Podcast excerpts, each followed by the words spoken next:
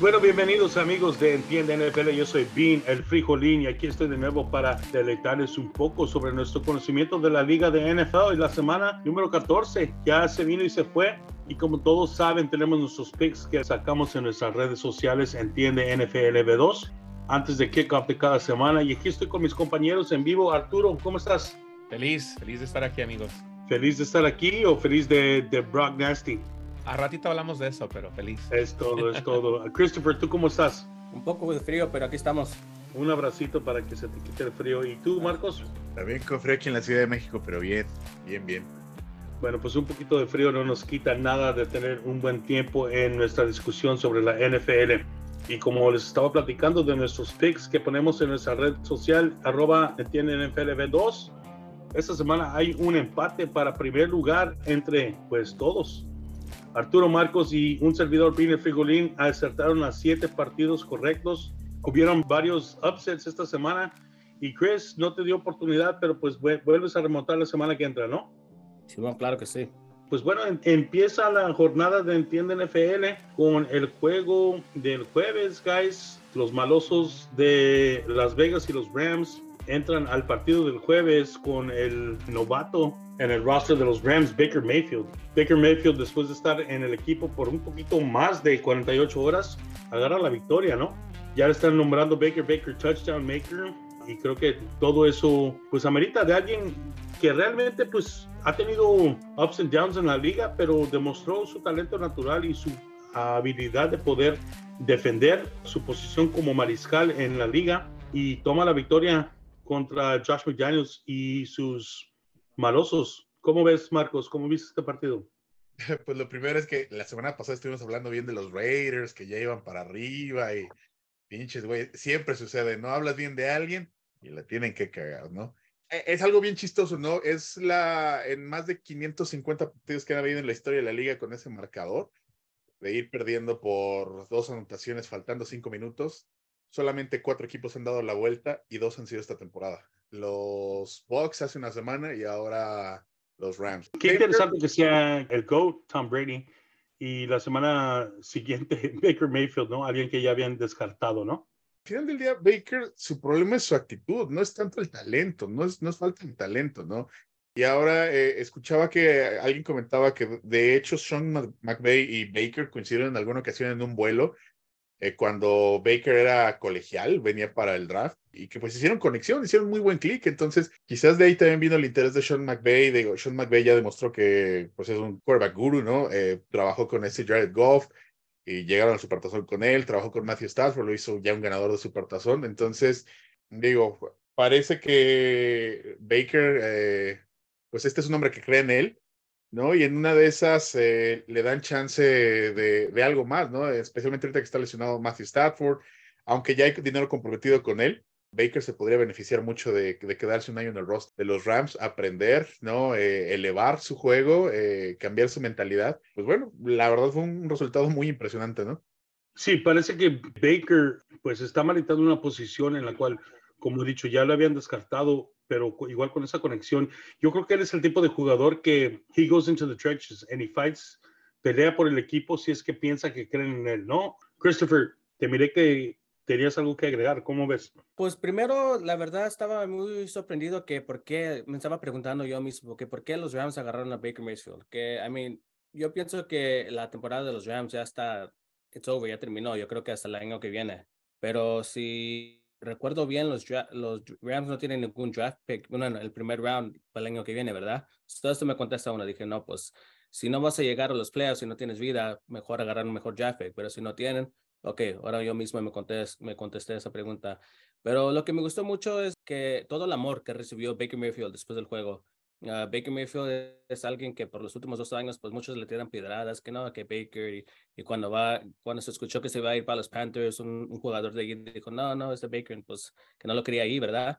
Y después de este juego, pues uh, Twitter, todos uh, por redes sociales, social media, ahí estaban todos enseñándole mucho, mucho amor. Fue algo diferente y, bonito ver.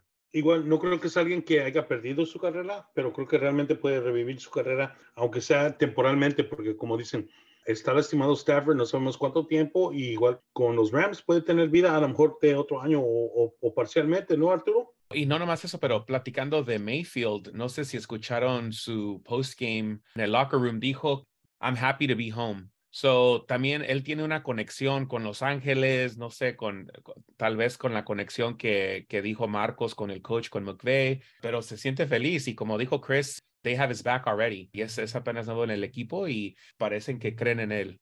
Y además, algo más, ¿no? Creo que Baker toda su carrera desde el colegial siempre ha sido alguien que ha sido, ha quedado contra la corriente, ¿no? Es chip on the shoulder. Entonces, pues es una vez más, ¿no? Eh, lo está demostrando y pues mira, ojalá y le vaya bien, ¿no? Talento tiene, por algo fue seleccionado tan alto. La temporada en la que estuvo sano y bien en, en Cafés, digo, los llevó a playoffs y jugó bien. La temporada pasada estuvo jugando lesionado, ¿no? No debía de haberlo hecho, pero bueno, pues ya está. Pues ojalá y tenga un poquito más de éxito ahora con los Rams.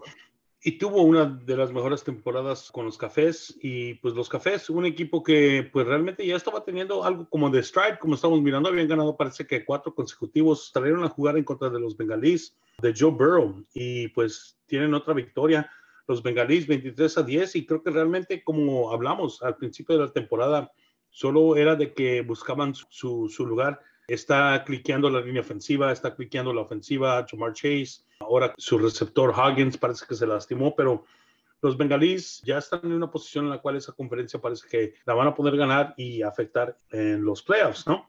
Pues el líder de la liga, el number one en los pair rankings de todos, las Águilas, 48 contra 22 en contra de los Gigantes de Nueva York. Yo lo tomé como el si se puede realmente solo porque estoy buscando que pierda un partido Jalen y compañía mucho tiene que ver con mi fandom de los Cowboys, pero también estoy buscando que un gigante así tenga un punto deficiente, un punto débil, pero no lo están demostrando. Para mí, Jalen Hurst va a ser el MVP. Hasta este punto está demostrando que está cargando el equipo como líder y como punto, ahora sí que punto penal, ¿no?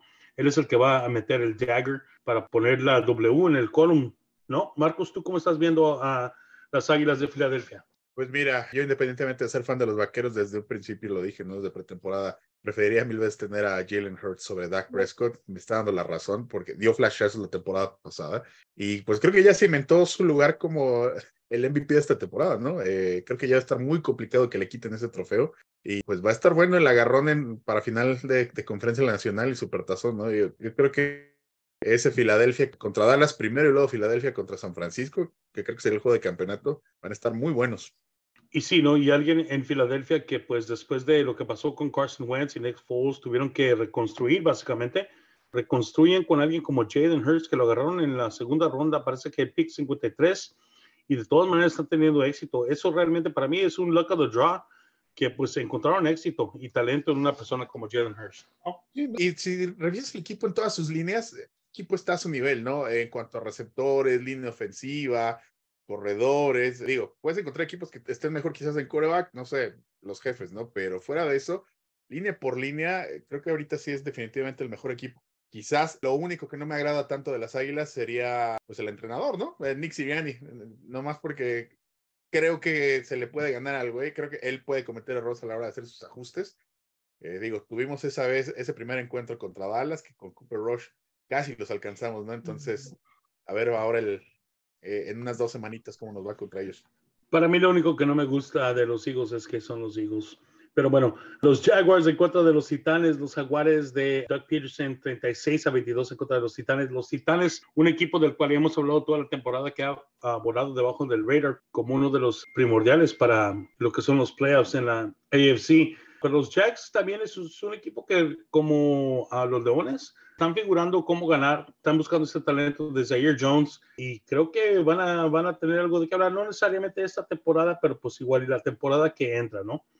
Los Bills de Buffalo en contra de los Jets, ¿no? Estos todos lo miraron como un, un duelo de titanes en la AFC Beast, pero la AFC Beast poco a poco está quedando atrás para poder entrar a los playoffs. Y parece que los Bills, después de, de, esta victoria, cementan su lugar para ser el ganador de la conferencia y adicionalmente poder dejar afuera a los Jets y alguien como los Dolphins. Fue una batalla que ganaron los Bills y Mike White realmente demostró que puede cargar el equipo, ¿no? Christopher, ¿tú cómo lo miraste?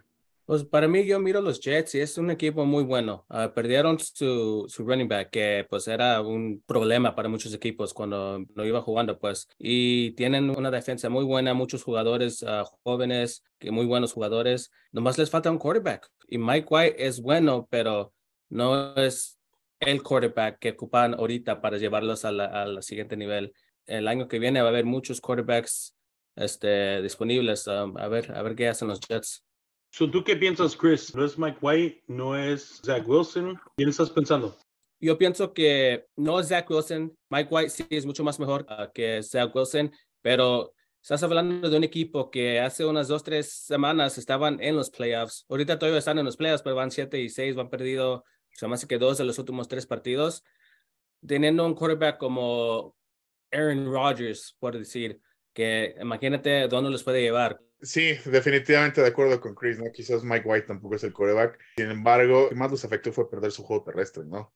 Esa es la identidad que, que, quiere instituir el coach eh, Robert Sale. Una vez más, como ya comentamos, ¿no? Pues viene de la escuela de, San Francisco, de Shanahan, una defensa férrea, un ataque terrestre, smash mouth football.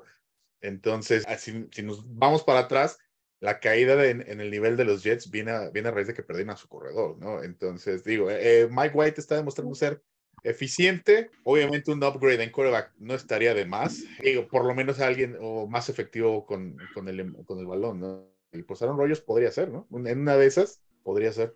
También podría ser Jimmy Garoppolo. Jimmy Garoppolo estaba con Robert Sala, estaba con el offensive coordinator de los Jets. You know, Jimmy sabe ganar, you know, desafortunadamente está lesionado ahorita, pero yo también pienso que esa, especialmente vamos a platicar un poquito de, de Purdy al ratito, pero no creo que los 49ers vayan a hacer resign a Jimmy, o tal vez esa es otra conexión que pueda haber. La realidad de las cosas es que Jimmy no va a regresar a San Francisco, ¿no?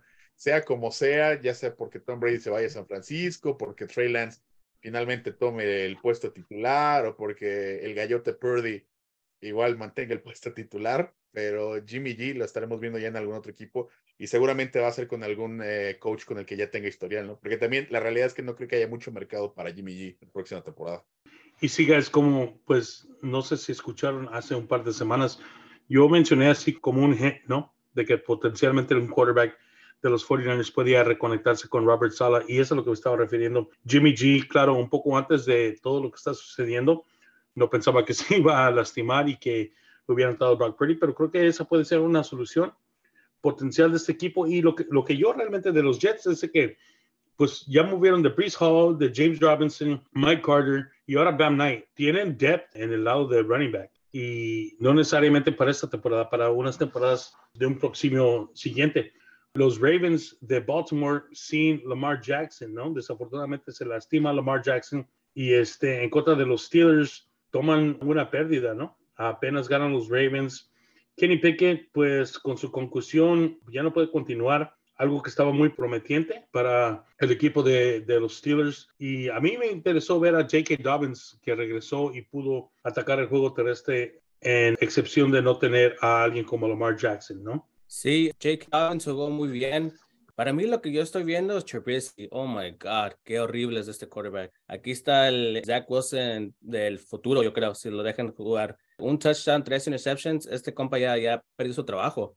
Le dieron chance para empezar la temporada, el season, iba jugando, no, pues no, no podía hacer nada, no podía mover el balón, nada, nada. Los Steelers no, pues eran más defensa que nada creo que Mitch Trubisky demostró que pues él es nada más un backup. Y, yo también lo que quería agregar es, eh, pues en cuestión de Lamar Jackson, ¿no? Eh, creo que cometió un error al no haber firmado lo que le estaban dando en, pretemporada, ¿no? Yo eh, sé que él buscaba un contrato como el de Deshaun Watson porque no se le hacía justo y sí, de cierto modo tiene razón, pero no es más, volvemos a la tontería que cometieron los cafés, ¿no? No creo que alguien vuelva a dar un contrato de ese tipo totalmente garantizado por, esa cantidad de dinero, ¿no? Entonces, pues bueno, así está ahorita la situación de los cuervos, ¿no?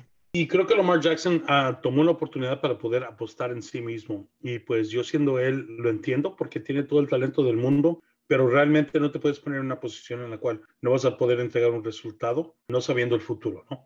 Pero es que, y además tu estilo de juego, si sabes cuál es tu estilo de juego, es un estilo en el que te expones más, ¿no? Entonces debía haber tomado lo que le estaban ofreciendo, que de todos modos le estaban ofreciendo que creo que 130 millones de dólares. garantizados, de eso a nada.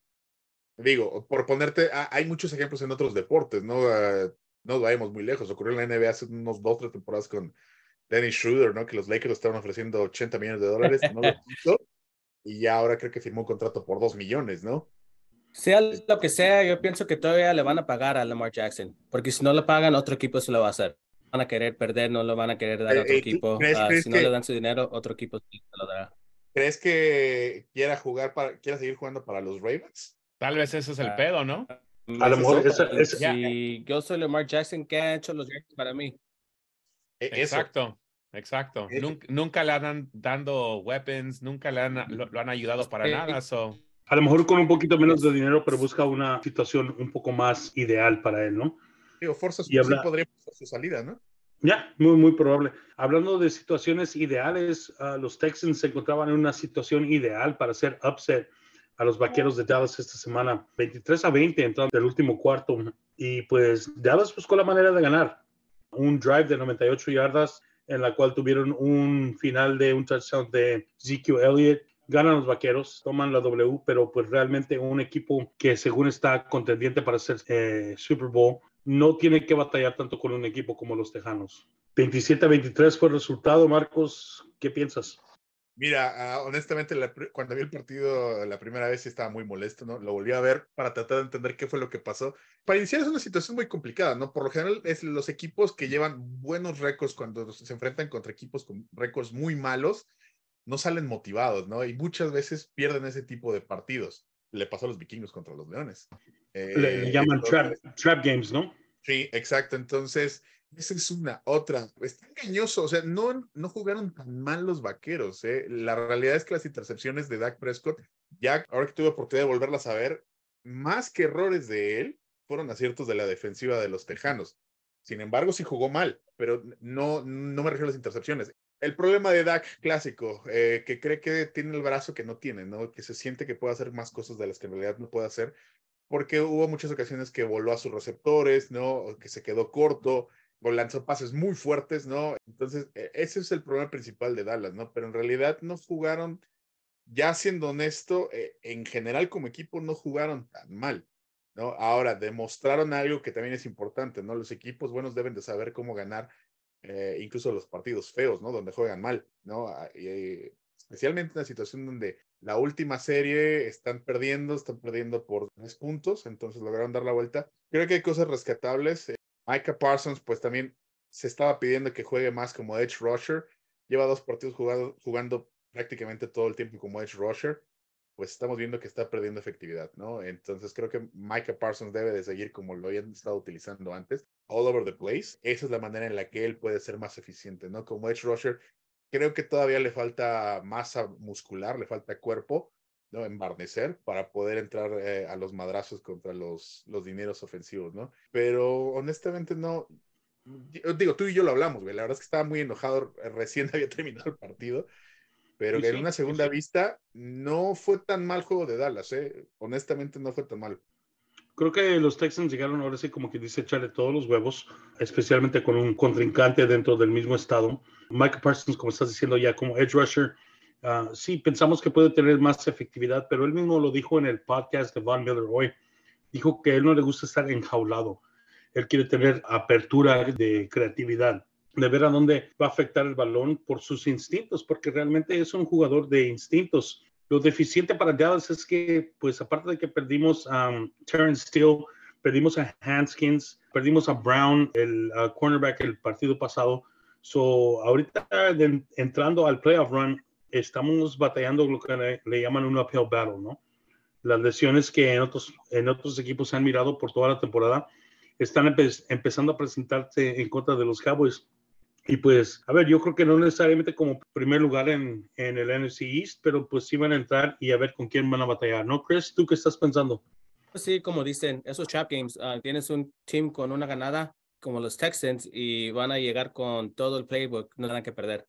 Mira, yo lo que quería continuar en el punto, Oscar, es en cuanto a las lesiones, no me preocupa tanto la línea ofensiva porque al final del día ya regresa Tyron Smith, lo han estado recondicionando, entonces podrían darle más juego, pero la lesión de la línea defensiva de este Hoskins, esa es la preocupante, porque también algo a destacar de este partido es que la defensa contra la carrera mejoró. Ya ha mostrado avance, pero creo que gran parte de ello fue este señor, ¿no? Entonces, justamente pierden al hombre en el medio. Eh, pues a ver, ¿no? A ver, esperemos que no les toquen más lesiones porque justamente le está pasando lo contrario a San Francisco, ¿no? San Francisco se llenaron de lesiones al principio de la temporada, pero ahorita están entrando ya con salud, ¿no? Y los vaqueros, pues parece que van al revés.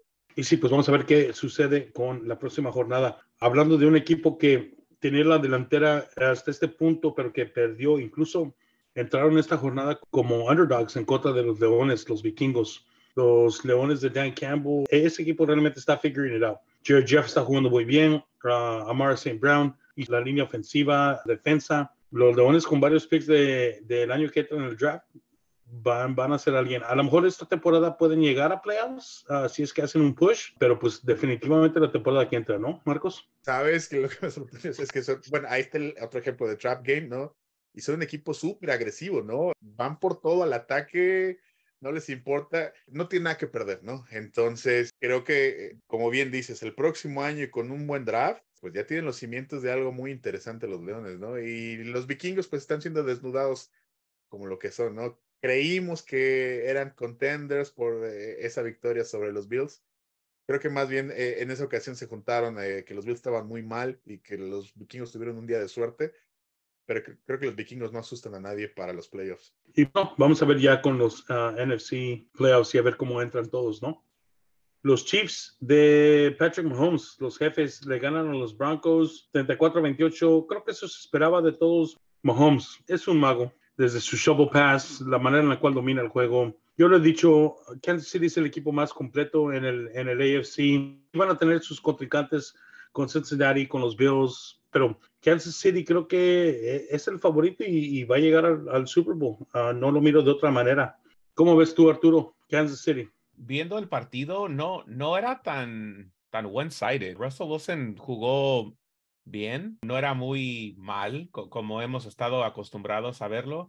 Y en realidad era un juego que fácilmente podía ser muy unbalanced, pero por la razón que era Division Game, sabemos que también se pusieron las pilas un poco un poco más para este partido, pero creo que iba a ser más one-sided y nomás queda de un touchdown. La diferencia era una defensive effort muy buena de los Broncos que pudieron limitar a, Patrick Mahomes con tres touchdowns y tres interceptions a la misma vez. Es lo que hemos mirado también de los Broncos, que pues, la, la defensiva ha sido el punto fuerte, el único punto del equipo y pues un grupo de hombres, de profesionales, ¿no? Any given Sunday. Va a entrar y va a batallar en contra de quien sea, pero pues últimamente, como hemos dicho, ¿no? El, el, el stat importante es la W y ganaron los Chiefs, ¿no? Luego llegamos al equipo, pues ahora sí que sorpresa con los cambios de mariscal de campo que ha tenido, ¿no? Tantas lesiones que han tenido. Empezamos hablando de Jimmy G, luego Trey Lance, después de Trey Lance, Jimmy G. Después de Jimmy G, ¿quién? Brock Purdy. Brock Purdy, ¿no? Ya todos saben y ya se vino el mystery irrelevant, porque yo creo que no es necesario llamarle de esa manera. Este señor llega con la confianza de todo el mundo y hace un partido aterrazal en contra de los Buccaneers de Tom Brady. Tom Brady y sus Buccaneers solo ponen 7 puntos en cuanto de 35 de los 49ers y pues los 49ers unos te van a argumentar, argumentar, que hasta mejor están con Brock Purdy que ni Jimmy G. Tiene mucho que ver con que es un nuevo quarterback, no hay suficiente tape tiene la confianza, fue un starter de cuatro años en la liga de la NFL. ¿Qué significa algo como la victoria de los 49 y qué significa para la franquicia de los 49ers? Creo que tenemos mucho de qué hablar con esto, ¿no?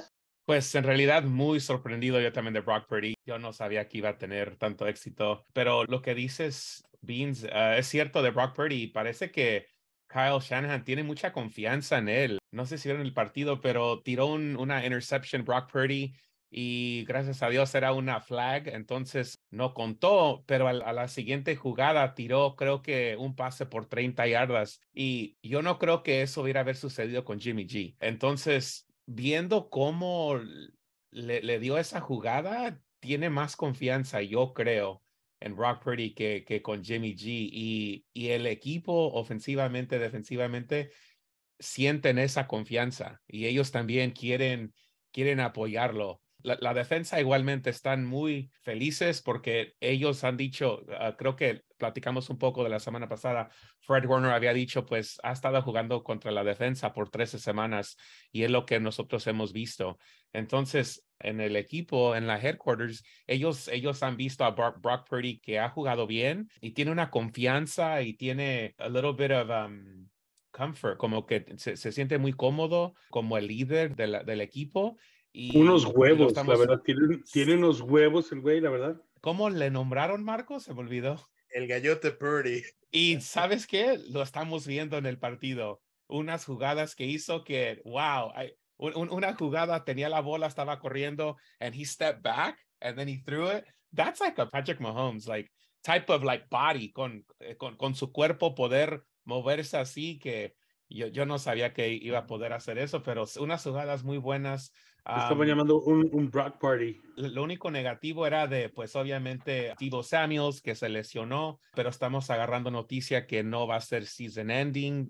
No sé si vieron la, la jugada, pero parecía que, que su ankle estaba fracturada, se veía muy, muy, muy feo, pero parece que van a ser tal vez tres semanas o tal vez va a estar listo para, para los playoffs. Y la ofensiva se está moviendo, está moviendo muy bien con Brock Purdy y pues estoy emocionado, emocionado de, del partido y este, este jueves contra los Seahawks. Creo que eh, eh, justo era lo que quería apuntar, ¿no? Viendo ese partido, lo que más me sorprendió fue la confianza de Kyle Shanahan, ¿no? Le abrió el libro de jugadas y eh, creo que, ¿por qué quieres decir? No es que está metiendo el mismo, el mismo libro de jugadas que con Jimmy G. Digo, no, abrió el libro de jugadas. Tiene mejor brazo Brock Purdy, esos pases largos, ¿no? y la confianza que tiene el güey, ¿no? Porque tiene una intercepción y aunque fue un castigo, de todos modos, ahí fue otra vez. Entonces, eh, si es como un Jimmy G 2.0 con mejor brazo, mejor precisión y, pues sí con unos huevotes, ¿no? E, e, el, squinkle.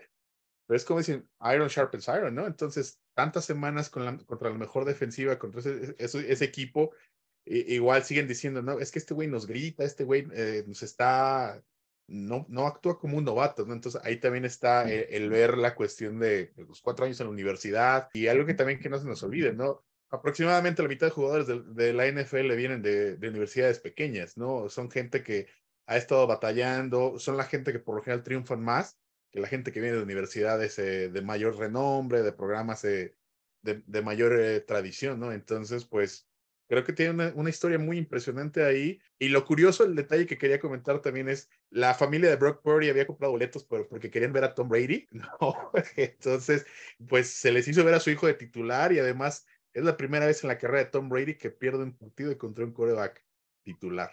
Y dominó dominó la el partido. que algún, algún rookie quarterback. Y sí, como dices, una historia fenomenal para nosotros que amamos el deporte, para la familia, que tengan la oportunidad de poder estar ahí con el solo hecho y la, la meta nada más era de, de, mirar a Tom Brady jugar en contra del equipo de su familiar y a él lo iban a tener en la banca, ¿no? No pensaban incluso de que tuviese por oportunidad de tocar el balón. Y no solo toca el balón, domina, gana sí se lastimó Samuel, pero creo que les dio mucho momentum a los 49ers para continuar, ¿no? No, y tienes razón, Marcos, porque cuando dijiste de con Jimmy G, muy raro tiraba la bola más de, de 20 yardas. Creo que había visto una estadística que en toda esta temporada creo que había dos instantes que era una, había completado una tirada de más de 20 yardas.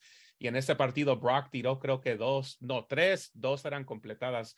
Entonces, el, el playbook está más abierto. Va a abrir las jugadas más para McCaffrey, para el run game entonces, eh, ofensivamente va a haber más oportunidad. So, ya, es, es muy claro esa confianza. Oye, Arturo, ¿tú cómo ves eh, eh, lo que se está rumorando ahora de que Tom Brady termina allá en San Francisco el próximo año? Porque pidió 100 boletos para sus amigos y familiares para este juego del domingo y que dice que él le gusta jugar en casa y digo, yo lo veo desde el punto de vista estrictamente organizacional. Jimmy G no va a regresar. No, en Trey Lance todavía no sabes qué tienes. Brock Purdy te está demostrando algo, pero si tienes la oportunidad de tener a alguien como Tom Brady y que además le ayude a Trey Lance a aprender y a Brock Purdy a desarrollarse, yo no sé si los 49 volverían a pasar eh, esa oportunidad, ¿no? Porque hace dos años ellos dijeron, no, gracias, este, ¿tú cómo ves? Al fin del partido, Drake, Drake Greenlaw, un linebacker que agarró la, la interception, se la llevó a Tom Brady para que la firmara y la firmó. No le gusta perder, obviamente, ya lo ya sabemos eso de Tom Brady, pero como que le gustó estar ahí, quería hablar con todos, no, no se quería ir, quiere estar ahí. So, compañeros, güey, para el próximo año. Sí, tal vez. No, so, como, un fan, si tienes a Tom Brady con una defensa como tenemos los weapons que tenemos, yeah, pero también Tom Brady, 46 años, you just, you don't know. Pero, pero si está Brock Purdy atrás de él, let's do it. Pues a mí lo que me gustó, como si dicen, uh, miré antes del juego Tom Brady en el locker room tomando fotos de, de, pues, las fotos de los 49ers. Ya se parece un, un, niño chiquito en el, toy, en el Toy Store, ¿verdad? Un, un fanático. Además, sería muy, eh, creo que sería un cierre muy padre para la carrera de Tom Brady en su ciudad natal, con el equipo que creció adorando digo, usa el número 12 también, ¿no? Entonces, este, pues, conteniendo por un título con San Francisco, ¿no? Ya, yo creo que es una, realmente una Cinderella story que posiblemente puede suceder en Cinderella, pues porque todo cae en su lugar ideal, ¿no? Los Panthers y los Seahawks. Los Panthers ganan 30-24 en contra de los Seahawks realmente pues este locker room de jugadores de Panthers pues no se están dando por vencido, ¿no? Han tenido tanto turmoil, un cambio de, head coach, un cambio de, quarterback, de quarterbacks, han perdido corredores, CMC, siguen batallando, siguen batallando de tomar la victoria de los Seahawks y se, le, se lo complican a los Seahawks para su potencial oportunidad de entrar a los playoffs. Otro equipo que está compitiendo para entrar a los playoffs y que pues tuvo la victoria es este Sunday Night, ¿no? Después de tener tres partidos en Sunday Night, finalmente agarran la victoria en contra de los Delfines. Los Delfines de Tua Tagovailoa y sus armas ofensivas no se miraron a la par de los Chargers. Los Chargers están recuperando algunos jugadores que estuvieron en, lesiones y agarran la victoria. Uh, ¿Cómo miraste a tus Chargers, uh, Christopher? Pues para mí este juego yo lo miré, los Dolphins es una buena ofensiva y dije pues agarramos a Mike Williams para atrás, pero Chargers en los Chargers pierden a Derwin James. no sé si viste, pero antes de este partido hubo mucho en, en los medios en Estados Unidos que no, que tú Tagovailoa que es mejor que Justin Herbert, que estuvieron tirando mucha basura a Justin Herbert. Yo entiendo por qué, ¿no? Pero lo que me dio mucho gusto es que les callara la boca. Oh, que, que hubo perros. Mira, yo lo que tengo que decir es, es el primer juego que tiene a sus primeros dos wide receivers, el Keenan Allen y Mike Williams, que empiezan el juego y que terminan el juego. El primer juego. Además, así es ahorita segundo en, en los passing yards. No ha tenido su mejor receiver casi toda la temporada y todavía estaba ahí arriba, pues con puros de practice squad. Tuvieron que estar ahí porque, pues, muchos, muchos estaban heridos. El Keenan Allen, Mike Williams, perdieron al, al Speedy uh, Jalen Guyton, que es el, el como nuestros Tyreek Hill, ¿verdad? Pero sí, Justin Herbert jugó muy, muy, muy bien. Pero lo que me sorprendió más fue la defensa de los Chargers, que como dije, no tenían a Joey Bosa todavía, perdieron a Derwin James por este juego, pero además así, nomás tuvo, nomás puso 145 yardas y Tyreek Hill 80 yardas, sí tuvo dos touchdowns, una fue por una fumble, no sé si lo vieron, una pinche jugada bien, bien que yo creo que nunca van a ver otra vez en su vida, y el otro sí, fue, fue un Tyreek Hill touchdown, nuestro cornerback se cayó. Pero además de esas dos jugadas, los Chargers, la defensa de los Chargers jugó muy, muy bien. Ya, incluso con una ofensiva tan poderosa como ha tenido Miami toda la temporada, realmente se miró los Chargers como una defensiva importante. igual se mira como que se están juntando las partes después de las lesiones y pues Justin Herbert demostró, como está diciendo Marcos, que en el mismo draft haber sido escogido después de Tua de todas maneras está demostrando que está compitiendo o, a la par de él, ¿no? De uno de los quarterbacks promesas para unas nuevas generaciones. Sí, eh, es que te digo, yo lo que no entendía es, ok, ¿por qué le están atacando tanto, no? Además, creo que si te gusta Josh Allen, pues son del tipo, los dos güeyes, ¿no? O sea, es muy parecido su modo de juego. Entonces, eh, digo, la verdad es que sí me dio gusto. en cuanto a Tua, pues el güey, San Francisco desnudó a Tua, ¿no? Mostró cómo ganarles, mostró cómo confundirlos. Eh, los cargadores replicaron el plan de juego y pues toda esa conversación de que Tua podía ser un MVP, creo que ya la podemos mandar a descansar, ¿no? Este, en realidad no tiene material para eso. Pues creo que sí lo miramos como algo potencial muy temprano en la temporada, pero realmente creo que ya está perdiendo el vapor para poder llegar a esa posición. Los Patriotas de Bill Belichick le ganan a los Cardinales en un Monday Night Football un poco interesante, en mi opinión, pues tiene mucho que ver con Kyler Murray, ¿no? Kyler Murray se lastima temprano y pues todo su potencial de estos Cardinales hacer algo esta temporada está completamente perdido después de eso. Y pues Bill Belichick todavía está ayudando a pelear a su equipo junto con Mac Jones, para potencialmente tener una oportunidad en los playoffs. Lo bueno es que Kyle Murray puede descansar, ¿no? Y puede ir a jugar Call of Duty todo el tiempo que quiera, ¿no? Sí, este digo, ese güey va a poder enfocar en sus videojuegos. A mí el lado de los Patriotas es lo que me preocupa, ¿no? Por el apoyo a Mac Jones, que, se ve molesto, ¿no? Por las jugadas que le mandan, eh, pues es que, güey, ponen un coordinador defensivo a mandarte jugadas. Obviamente no saben mandar jugadas, ¿no? Muchos son pases muy cortos, son pases detrás de la línea de golpeo, juegan hiperconservadores. Y digo, y para empezar, Matt Patricia, así como que digas, puta, qué buen coordinador defensivo era, pues no, qué, qué buen coach fue, tampoco, ¿no? Este Joe Judge de equipos especiales, no le están ayudando a Mac Jones, ¿no? Arturo, no sé si tú recuerdas, pero antes del draft en el que vino Mac Jones, de hecho, se escuchaba que a quien Kyle Shanahan quería en realidad era él, ¿no? Porque sabía lo que tenía. Entonces, mal coreback no es. Necesitas poner una situación ideal para ganar, como con muchos corebacks que no son talento de elite, ¿no? Sí, pero ¿por qué? ¿Por qué crees que Bill Belichick puso a él a ser el, el offensive coordinator? Es, es la pregunta, ¿verdad? Porque nunca ha tenido esa e, experiencia. Entonces, e, es, la, la pregunta importante porque ahorita está haciendo a Mac Jones, hasta lo puede perder a Mac Jones. Si sigue ofensivamente de este modo, Mac, Jones tuvo una temporada buena el año pasado y viendo que Bill Belichick está haciendo estos coaching hires que obviamente va a, hacer a, va Mac Jones ver mal, le va a afectar a él también. Entonces puede causar que Mac Jones no esté satisfecho en esa situación. Ah, sí, y que digo, Mac Jones le reconozco que ya en las conferencias de prensa post juego, sí, él habla de que no, este, el equipo no le tira a nadie, ¿no? O sea, se ve molesto en los partidos, pero el chico está muy centrado, digo, es material de, de quarterback franquicia también, ¿no? Digo, a otro nivel, un game manager eficiente, pero sí, creo que la mayor pregunta es, ¿por qué puso a, Matt Patricia de coordinador ofensivo? Exacto. Y otra cosa de ese partido, no sé si vieron, fue a Nelson Aguilar y a Devontae Parker. Wow, se, se vio muy feo y que no estaban las personas que deben de estar viendo, los jugadores que no están golpeados en la cabeza.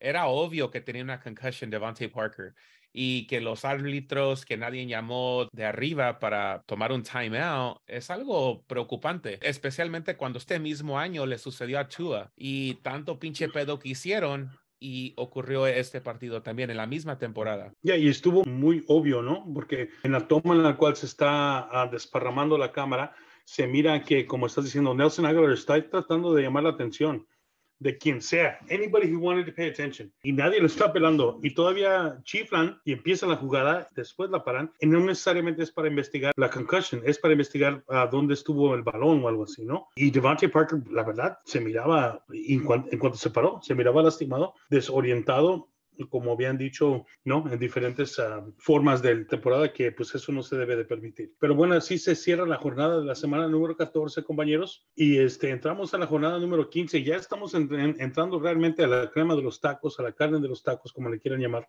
Aquí estamos en el punto penal. ¿Quién va a acertar? ¿Quién va a ganar? ¿Quién va a hacer el push para los playoffs? Como ya todos están acostumbrados, tenemos nuestro picks cada quien de si se puede y no te lo pierdas. Para empezar con el no te lo pierdas de la semana número 15, Arturo, ¿cuál va a ser tu partido no te lo pierdas? Para mí va a ser Dolphins Bills. Los Dolphins tienen mucho que enseñar. Las últimas dos semanas han perdido y, y feo. Tua no, no se ve muy cómodo ahorita. Empezaron la temporada muy positivamente. MVP, talk pero ahorita no se ve nada de bien y entonces creo que es, puede este partido tener un impacto grande para los playoffs, para los Dolphins. Y sí, si pierden los Dolphins y ganan los, los Jets, inmediatamente se mueven en una posición de dos o tres posiciones arriba de ellos, ¿no?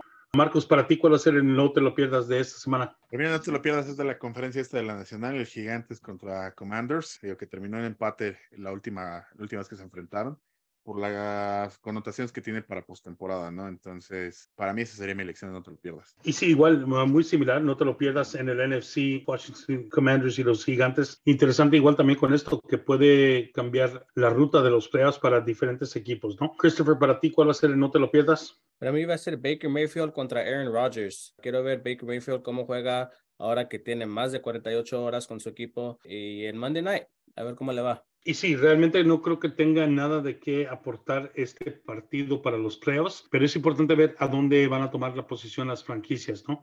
Específicamente, como estás hablando, de Baker Mayfield y de Green Bay, un Green Bay que potencialmente con la apertura de una arma como Watson pueden invertir un poco en Aaron Rodgers para la próxima temporada. Este, para mí, el no te lo pierdas de la semana, igual va a ser este, un partido interesante ahorita todavía lo están mirando como un even, un pick'em que le llaman los Leones y los Jets. Y los dos equipos en el AFC y en el NFC tienen de qué hablar si es que ganan este partido y pueden afectar el resultado de los playoffs. Para ustedes, guys, ah, vamos a tener el sí se puede. El sí se puede es el underdog de la semana. Marcos, para ti, ¿cuál va a ser? Baker, Baker, touchdown maker, ¿no? Baker, uh, Mayfield y los Rams contra los empacadores. Los empacadores ahorita son favoritos por siete puntos, entonces yo estoy escogiendo a, Baker para dar la sorpresa de la campanada. Baker, Baker, touchdown maker, uh, le va a ganar a los Packers de Aaron Rodgers de acuerdo a Marcos. Arturo, ¿cuál va a ser tu si se puede de la semana? Creo que va a ser Colts over the Vikings. Los Vikings ahorita son favored por cuatro puntos y viendo como los Vikings no, no se han visto muy, muy buenos. Y sí, ¿no? Y también agregan otro, otra imposición ¿no? Para los playoffs de la NFC